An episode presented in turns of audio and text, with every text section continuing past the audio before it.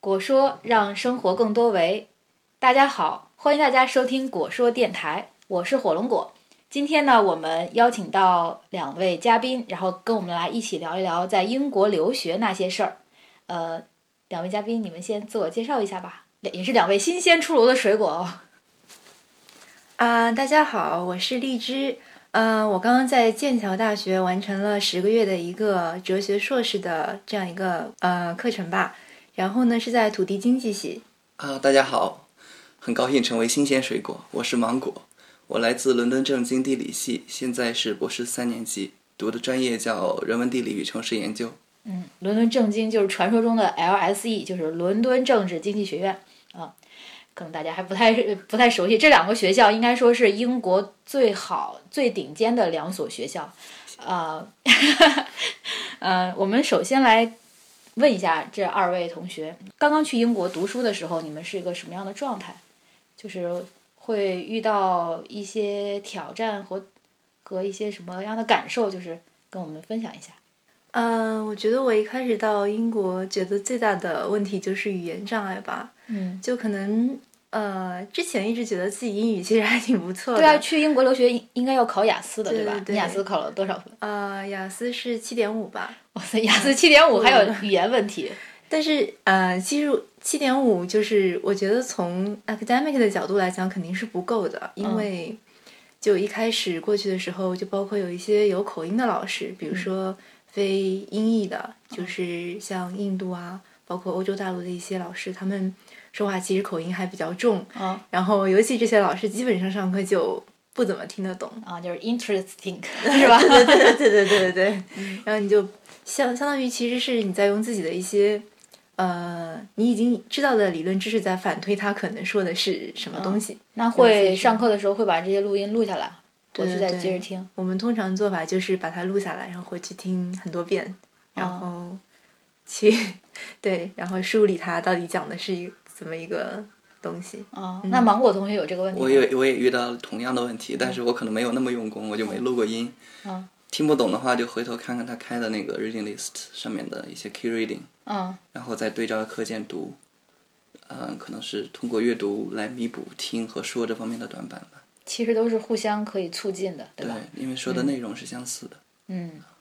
大概多长时间就会跨越这么一个瓶颈期呢？我大概用了两个月左右吧，我不知道你、嗯，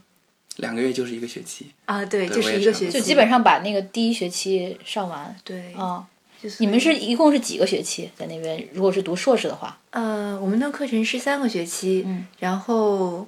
呃，三个学期之间其实基本上是没有假的。嗯然后第一、第二个学期主要是以上课，然后考试、写论文为主，就写的那个课程小论文。嗯然后最后一个学期主要就是做一篇学位论文。嗯。嗯，是这那你样们一都个设上置都会上一些什么样的课呢？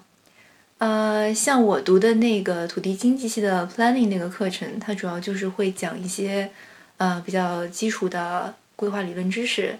呃，还有一些宏观经济学的原理及其在规划政策中的运用，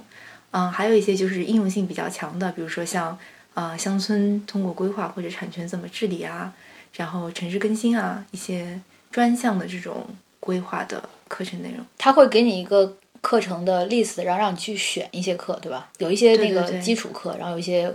选修、公选课这种对对形式。对嗯，那 LSE 是这种模式吗？伦敦政经的就培养体制比较宽松，然后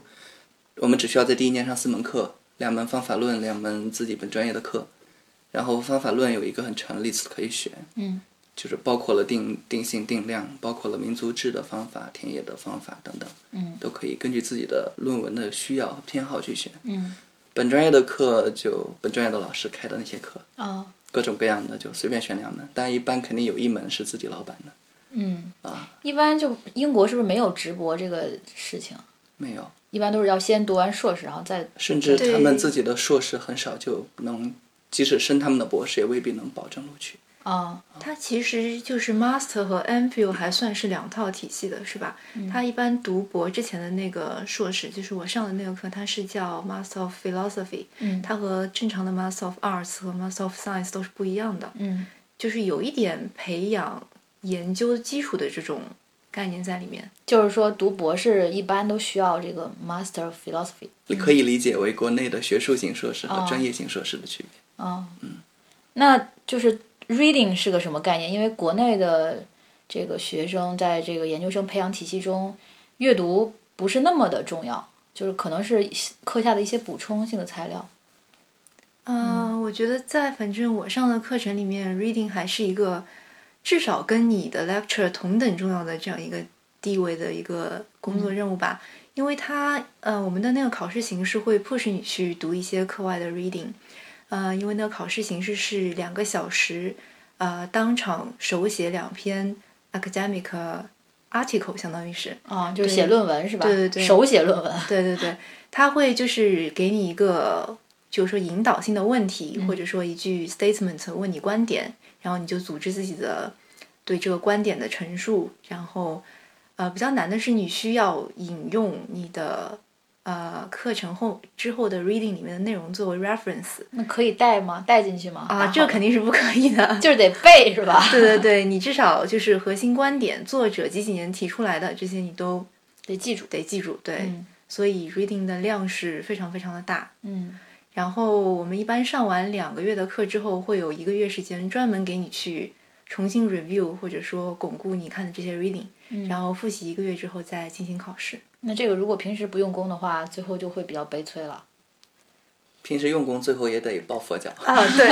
就是这个状态。你们不是四门课吗？你们四门课也需要我我们四门课是对，大多都在第一学期就上了啊，也是然需要后去 reading，然后去写东对西。我们四门课里边只有，就跟老师不一样，呃各个老师的课可能不一样，但嗯是我选的四门只有一门要考试，就我自己老板的那门课，啊然后格式跟他说的完全一样，啊就是最后考试题可能五道或者六道选两道，每道题的答案要写成一个学术论文的范式格那个模式，啊！大概一千到两千个词。那还是比清华博子考还是要求对高多了哈。 因为博资考试它没有对一个特别学术的这种格式的一个要求，相当于还是以嗯观点陈述为主。嗯但是那个考试基本上就是完全的那个引用什么。我看过你发的博自考的那些材料，我觉得嗯所谓的博子考就是清华的一种，呃，就博士生资格考试，是在大概博士的第一呃二年的时候，然后在你开题结合你的研究一些进展，还有呃当前对知识的一个掌握情况，然后学校会组织出题，然后去让大家选做，大概是十十选六这样的，一般会考一些比较 general 的，就是那个。一般化的这种题目，让大家各个方向大家都可以答一下，是吧？啊，我觉得还是有一些就是应试的那些痕迹哈，痕迹，嗯就是要背很多别人的观点，然后就直接写出来就好了。嗯但是在英国的考试，我觉得他们没有标准答案，嗯没有说谁的观点是对的，谁的是错的。他们关注的逻嗯最辑重要的是你的论证能力，啊，对对对。你首先能提出一个自己的观点，嗯其次能借助你的大量的 reading 来来辅助你去说服别人，嗯就让他相信你的这个论证过程是有逻辑的。啊，其实有点类似于 GRE，但只是说这个 GRE 的题目跟我们的专业结合的更紧密一些。呃，可以这么理解吧？啊也许就是 GRE 本身就是为了训练我们的这种思维方式。嗯和表达方式，对吧？对嗯，那么在那边的这个学术氛围应该是比较好的，就大家平常就是会有一些讨论 seminar，会有一些这个就是老师和同学这个讨论是怎么组织的，什么模式？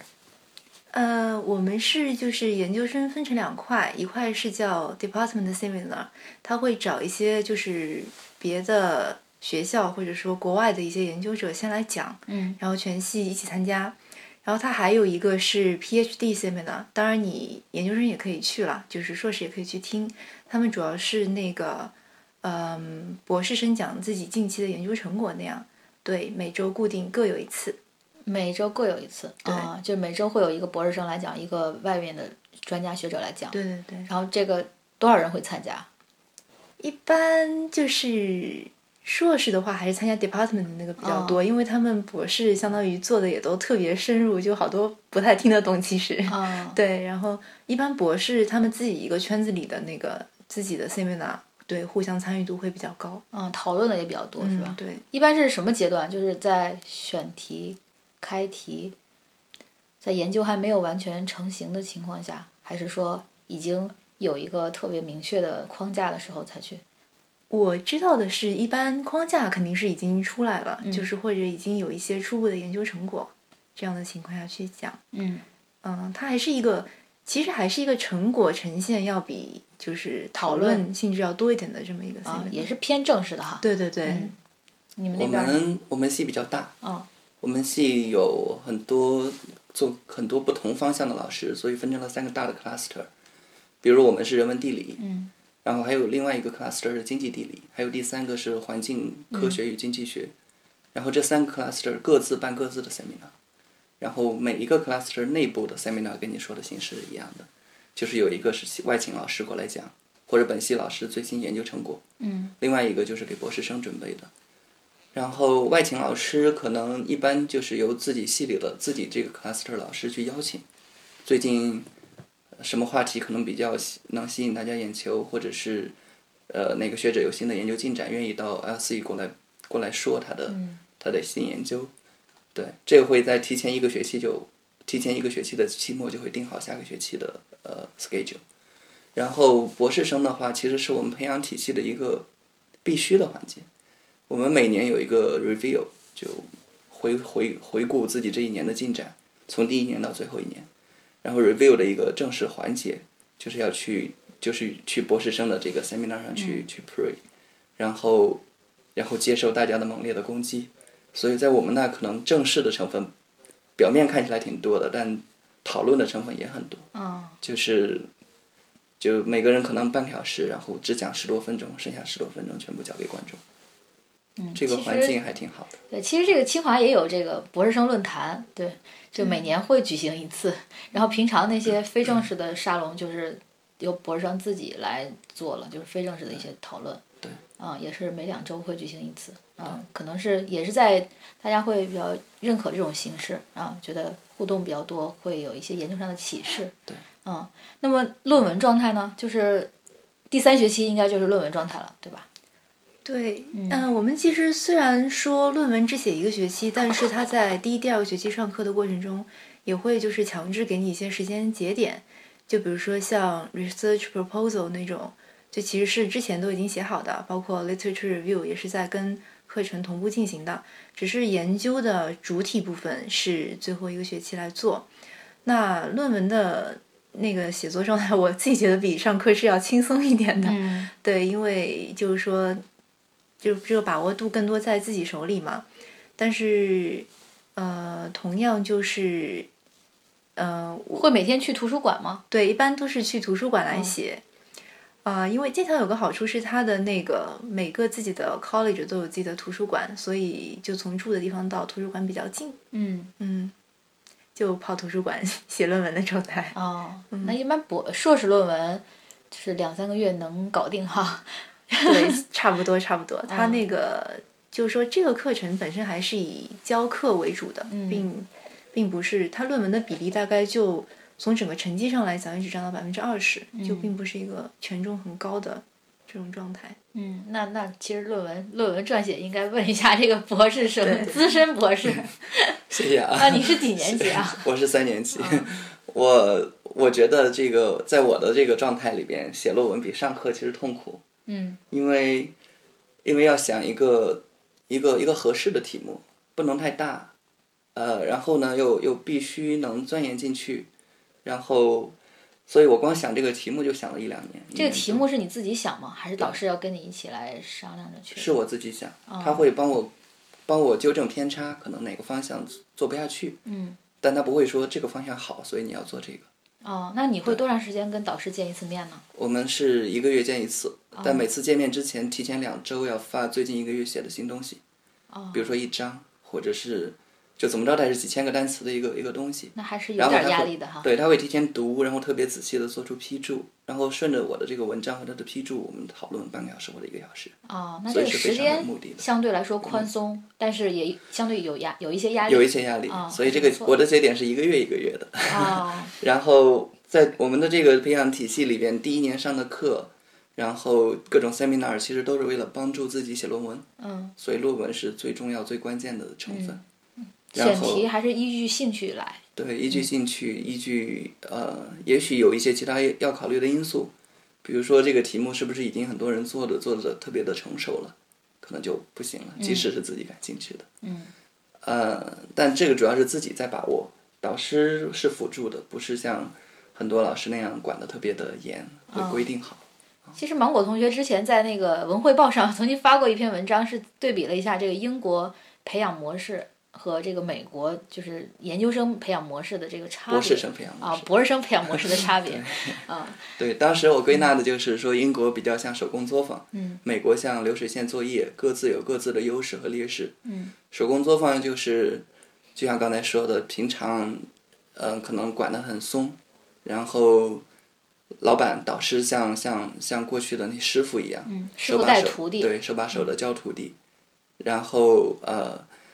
主要还是看自己嗯啊、自由度比较高一些。啊在美国呢，就流水线作业，可能我的意思就是想说，他们有一个很很规很规范的一个流程，比如说前两年就一定要上课，要上哪几门，要满多少分，然后到第三年可能开始跟导师去确定题目，然后有一个有一个委员会帮着帮着去去去各种审核把关。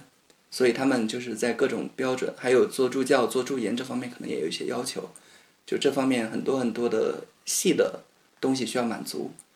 所以他们就自由度没有英国那么高，但是他们可能在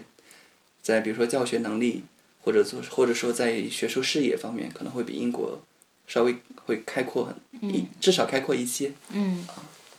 嗯，那聊的这个话题都比较沉重 啊。那我们换个话题，就是聊一下这个生活状态，就是在那边，就是总得有一些这个跟国内生活的完全不一样的体验吧。嗯，有有什么样的体验？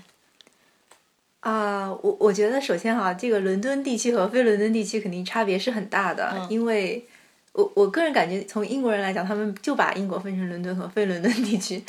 那个我我在剑桥，因为嗯、呃我自己住的不是特别市中心，然后剑桥本身也只是一个小镇，所以就是还生活节奏比较慢。我大概课余的时间就干三件事情，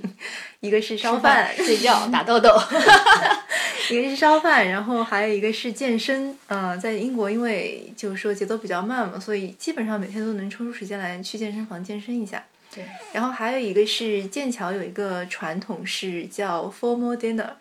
就是说一共三十几个学院嘛，然后每个学院每周都会固定有几天组织比较正式的晚宴，然后就是男生穿那个西装燕尾服，然后女生穿那个这个是每个月会有吗？呃不每基本上每天都有。每天都有。啊、对啊，你不一定要去啊啊，每天都有饭局是吧？， 对，每天都有饭局，就免费的。 不不不， 这个要交钱的。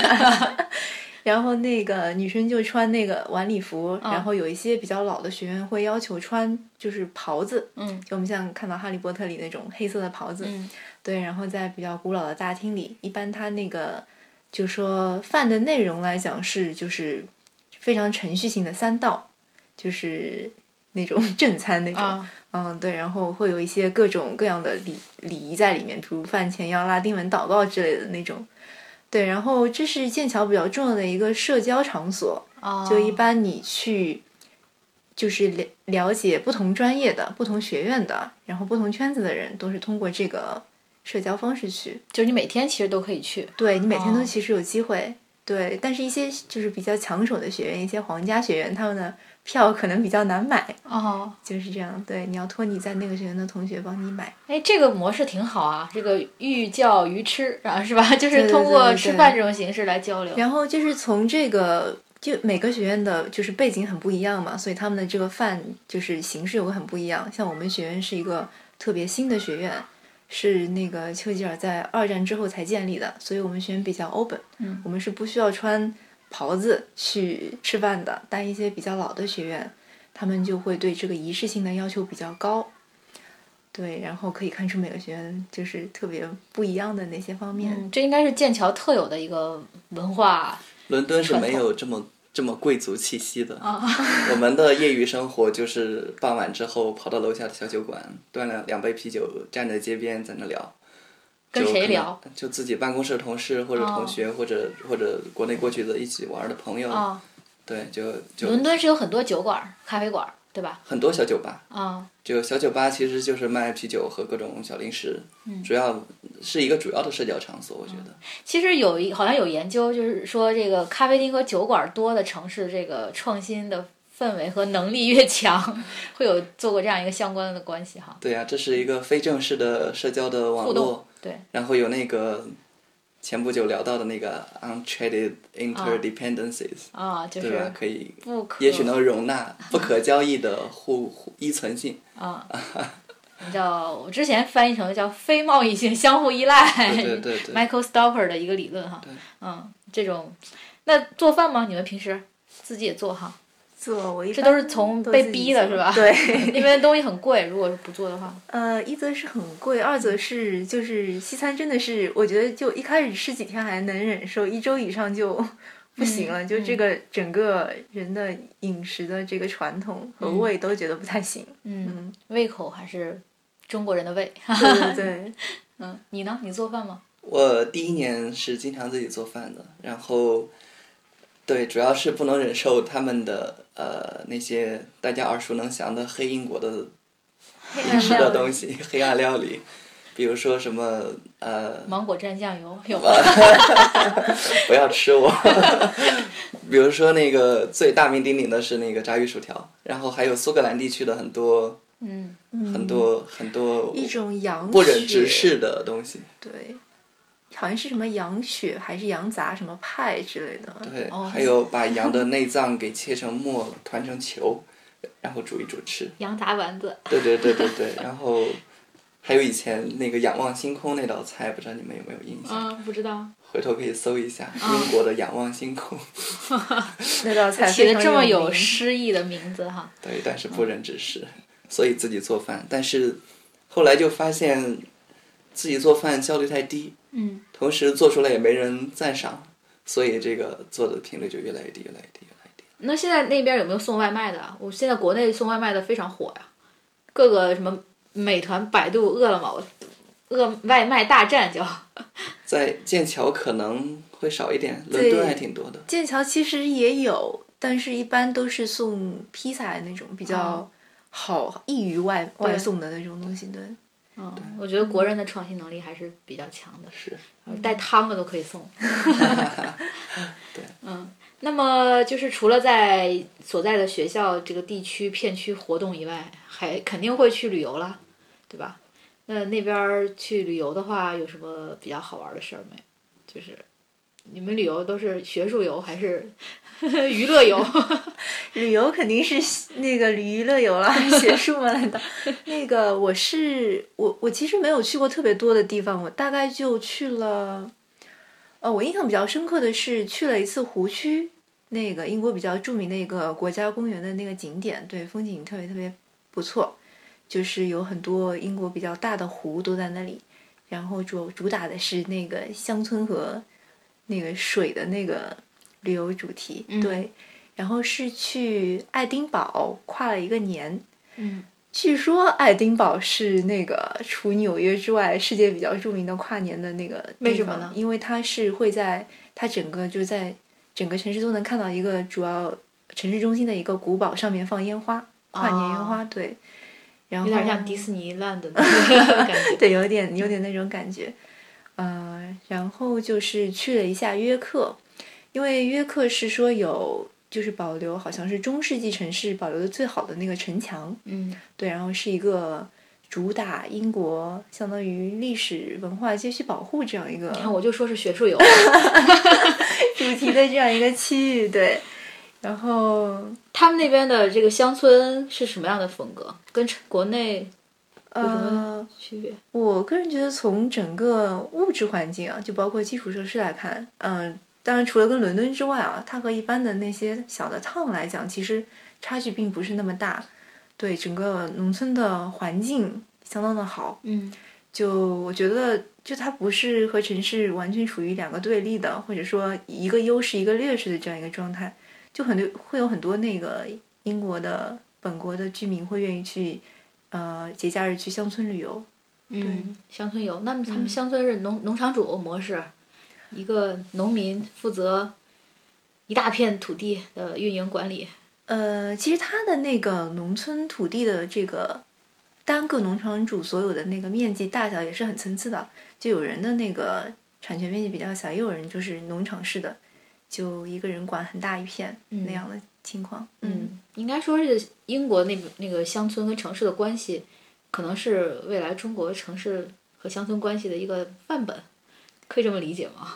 呃，可能还是存在一些就是比较难的地方吧。首先是它肯定乡村这些面积承载的这个农村人口的这个比例，就是说肯定是英国是要宽松很多的。中国嗯还是属于农业人口比较相对土地来讲比较密集的嗯这种状态。还有一个是可能乡村发展也是跟整个国家的那个社会经济发展的基础比较相关吧。它只有真正达到那个，就是说非常发达了，它才嗯可能会有足够的力量，或者说足够的呃带国民的关注去反馈这个乡村的建设和治理。嗯，聊着聊着又聊到学术问题上我去想再了。啊补一句， 就是我想到雷蒙·威廉斯的那本《乡村与城市》，嗯他在里边的一个主要观点就是，呃，城市化和工业化确实在带来了很多社会的问题，但是乡村也真的不是田园牧歌。嗯然后，那些对乡村寄予过过于浪漫主义的，呃，幻想和寄托的人，最后也许都会失望。他他在他的书里面就用很多文学作品来论证了他的这个观点。嗯，有兴趣的听众可以考虑读一读。这是博士范儿十足啊！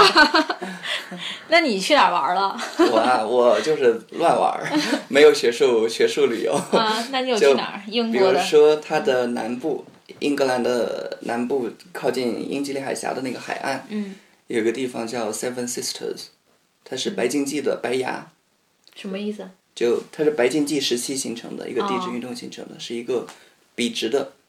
海呃峭壁，嗯是一个崖白壁色的吗白色的崖对，壁。嗯那也是英国很标志性的一个景点照片。嗯对，然后在旁边有大片大片的一望无际的那些绵延的草草草坪，嗯或者说草场，可以很适合徒步，除了风比较大之外。 嗯，对，然后还去过北边的高地，就是苏格兰对苏格兰北那苏格边兰的高的地，男士穿裙子吗？呃，大街上好像不是特别多，但是应该是可以的。啊，然后我我我也是冬天去的，但我没有跨年，就跑到了尼斯湖周边嗯，转了一圈，然后还坐了一些一些火车，就是那种支线火车，因为选选选火车火车之旅是因为那个《哈利波特》的前往霍格沃茨沃茨的那个《哈利波特》前往霍格沃茨的那列火车就有一段行经峡谷的场景，就是在那段支线上拍的，哦，感觉还是相当不错的。感受了一下。对对对对对对。感觉全英国就是大家旅游的时候都会把它跟《哈利波特》的 那个场景联系在一起，就是一一套书，这个捧红了一座城，对对对一一个国家。有一点。嗯， 我们说有一本儿一套中国的书，把中国捧红，中国已经够红了， 对吧？所以在文化创意产业这方面，中国还有很多可以向英国学习的地方。我觉得啊，有很大的增长对空对间。对，嗯，那除了去英国，呃，就在英国留学的话，它其实是个根据地，可以到欧洲的各个国家去游历，对吧？你们在其他国家有什么 好玩的经历没有？呃，我其实就整个课程时间还比较紧，所以我其实玩的属于比较仓促那种，就前后加一起大概两周吧时间在欧洲，然后主要去的是西欧的一些国家，就包括荷兰、比利时、法国和意大利。对，然后每个国家的风格就都很不一样。嗯 要说的话可以说很多，但嗯是就总体来说还是北靠北的国家要比靠南边的秩序性更强一点。哦，嗯这是我自己的感觉。还有一个感觉是，现在欧洲其实，因因为我我我总觉得小时候看那个就是介绍说巴黎什么，觉得那种特别人间天堂那种嗯感觉，但事实上真的去，比如说巴黎啊、布鲁塞尔啊这些欧洲比较大的城市流行的话，其实它现在治安我觉得啊问题还挺严重的。嗯，嗯，就包括一些呃，像 什么原因呢？为什么会有这种问题？呃，像非洲裔和中东的一些人吧，就是他现在流动人以口对流动人口，嗯然后造成的可能一些社会问题，就就还是文化冲突，就是文化上的。有文化冲突的成分，但是总体给人感觉就是治安不是那么好。哦，嗯，对，伦敦会有这样的问题吗？伦敦的治安感觉还是可以忍受的，嗯，然后它的外来人口也很多。对据说二零一二年的时候，白人在伦敦总人口的比例已经下降到一半以下了。啊，啊，那么所以亚就是黄种人，亚呃，裔很多多很多中东国家的人士和印度过去的，嗯，还有一些可能哦，呃还有一些黑人，嗯，不知道是哪一代了，就反正这些构成了他们的少数族裔的主体，亚裔的也在逐渐的增多，嗯，尤其是中国人，嗯，对。那在这个社会多元化方面，然后它还是一个比较包容的姿态，对吧？对，它是很包容，但是每个族群自己有自己的自己的习俗、传统文化小圈子，嗯，所以所以可能就跨出这个界限，真的最后能让它成为一个熔炉，把所有的东西都给融融化在一块儿，这一点可能还是比较难的，嗯有一种隐形的隔阂。嗯。其实这个就是在英国上学，我觉得跟在国内上学一个很大的区别就是，他们的学生是来自于世界各地的，然后而且就是针对规划和地理这两个行呃这个专业来说，可能他申请的学生的背景也更加更加多元化。就是你们在就是平常的这个学习中可以接触到不一样的声音，对吧？像像国内可能规划的大部分还是建筑规划背景的上来的比较多，那么在跟这种不同专业的同学在讨论的过程中，是不是会有很多新的一些不同这个就很多灵感的这个迸发吧？应该会有。嗯、我们那个课程的人就是学生，确实背景非常多元化。就比如说有之前学嗯经济管理的，然后人类学、社会学，呃社，嗯然后地理，对各种各样的。没有学自然科学的吗？好像没有学自然 科学才来学这个，嗯、就是，就说怎么说呢，就只能说是，比如说自己一直从建筑规划这样走过来，可能看待一些问题已经就产产生一种就城市化了，你觉思得维定式。对对对，思维定式，你觉得这个问题就是应该这么想的，但是可能他们给你带来的一些启示是，我作为就说一个以前不是这个专业的人来看你们就是规划或者说，嗯，怎么说设计这个东西，或者说整个讲大一点就是整个城市环境，他们的思维就是完全不是那样的，他们可能会挑战一些你觉得已经是非常常识性的东西，他就哎为什么这个东西就是这样的呢？嗯，哎，然后你回去一想，确实，其实它并不一定，就是增加了一些对对对本质对问题对的对思考和追问。对，啊，你有我这样的们吗我们地理学在你们城市规划人士看来就是他者嘛，所以今天的聊天就相当于是互一个为他跨者， 对，互为他者是一个跨学科的交流。嗯在伦敦也是，就是呃，地理学是就尤其搞人文地理的，会经常去去城市规划专业，比如说 UCL 的城市规划学院，嗯，他们就经常办各种各样的 seminar，我就我们我们就会经常过去蹭啊，然后这方面的交流是很多，就是地理学好像已经跟城市规划的界限也变得越来越模糊了。对对，所以从这个角度看，我觉得两个专业都。都可以被视为社会科学，以城市和空间为研究对象的社会科学吧。对，社会科学，对，然后至于我们学科内部的构成，真是五花八门，有以前学媒体的，嗯，有学哲学的，有学人类学的，对，但是最后可能都是因为对空间问题感兴趣，就聚拢在我们这个项目里。嗯然后，平常我们学习的时候，上课呀，或者是交流，对专业可能不太敏感，就是不论你来自哪个专业、什么背景，只要对这个问题感兴趣，可以聊得来，就会就会谈起来。嗯所以，而且地理学本身就是一个界限很模糊的学科，所以我们的方法基本上就没有所谓的地兼理容学并方法，包，对，没有地理学方法，就借了大量的社会学、人类学的方法。嗯所以在这方面，在学科融合或者说学科交叉这方面做的还是挺好的吧。嗯。哎，其实国内目前也也来看也是这样的，就是地也理许啊、是一规个划呀、趋势，社会学啊、经济学啊，就是越来越融合对和对对。对话的可能性会更多。对，嗯，那就是申请，就是英国挺好的，呃，我听起来就不错，就是对方法的训练啊，还有这个氛围啊，还有多元化都都非常不错。那么想去申请的话，应该是怎么个模式呢？就给想要去英国读书的同学一点建议呗。你先说硕士，然后我说博士。啊、可以。那个我的申请其实就是可能和一般申请不太一样，因为我是走了学校的一个项目，嗯，就是国际处的项目去的。但是呢，就是也是经历了它就是整个剑桥的普通的硕士的申请的流程。其实我申请了两次，然后第一次没有成功，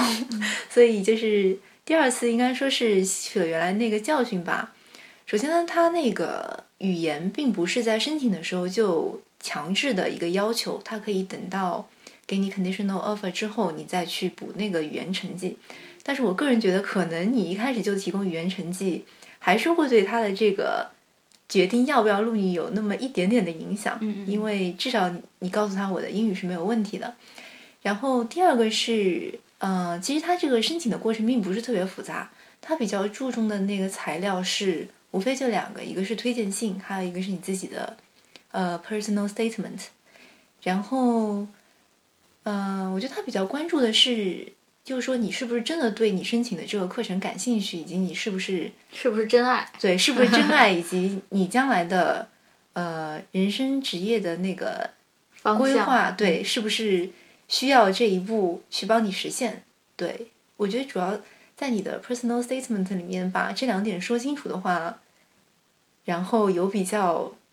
打动人的推荐信的话，啊对对对，我觉得就、对，英国是不需要考 GRE 的， 对只要考雅思就可以了。就是考试方面可能会比美国稍微就是低一些，但是在那个其他的方面就更需要打动人了。对，嗯然后还有一个就是肯定是申请的早要比 申请的晚要好。嗯，对，就是让自己也不要那么，就是在最后 deadline 之前这么仓促，嗯，然后多留一点时间想一想该怎么把有限的材料和文书就是润色的更好。嗯，跟拖延症作战。读如果申请读博的话，我觉得最重要的就一个东西，research proposal，就是自己对未来的三年、四年甚至五年的时间要做的那个题目有没有明确的清醒的认识。然后通过那边的老师，我觉得他们主要就是通过 research proposal 来认识你，来看看你的研究兴趣在哪里，你对这个学科的文献的掌握程度在哪里。所以这是最最最最关键的。那你的 research proposal 和后来的选题是一致的吗？呃，关切的问题、兴趣点是一样的，但是问题本身是变了很多次，大方向可能一致。大方向是一样的。所以我就刚才说想了一年多的题目，就是改了十几次吧，嗯大概。然后，如果是申请流程的话，就是首先自己想好题目，写出一个 proposal 的初稿，然后就开始套词。嗯跟跟自己那个研究兴趣吻合的老师去套词，否则一般老师们都不会接受。他们更关注的就是这个匹配度。然后套词完，如果他对这个问题感兴趣的话，可能就就会很很正面的反馈，甚至告诉你一些接下来修改的方向。然后他会鼓励你去申请，这个时候你可能才去才需要去考虑其他的材料，比如说 person statement，比如说 writing sample，再比如说英语成绩。嗯然后英语成绩这一点确实不是强制的。呃，如果其他的方面满足了要求，就是会会会有一个 condition offer，然后再去入学之前把英语给给给给满足了那个要求就好了。嗯，应该说我们今天那个 聊天儿的过程，把这个他们在英国留学的学术、生活、娱乐，还有旅游，还有等等的一些事儿，就就是基本就是简单的展现了一下，就只是一个侧面。就我觉得，如果要真的要去深入到其中的话，你才会体验这种文化上的差异，然后这种这个新的观念给你带来的冲击，然后你带来的成长。就是反正我们我们三个是认为，呃我到现在还没有出去那个去学习过一段时间，然后我也有计划去那边去接受一下冲击。我觉得这个过程对于人的成长来说是非常必要的。那也希望那个就是今咱们的听众朋友们能够也更更多的去拥抱这种更多的可能性。嗯，那咱们今天就聊到这儿。嗯，大家再见。再见。再见。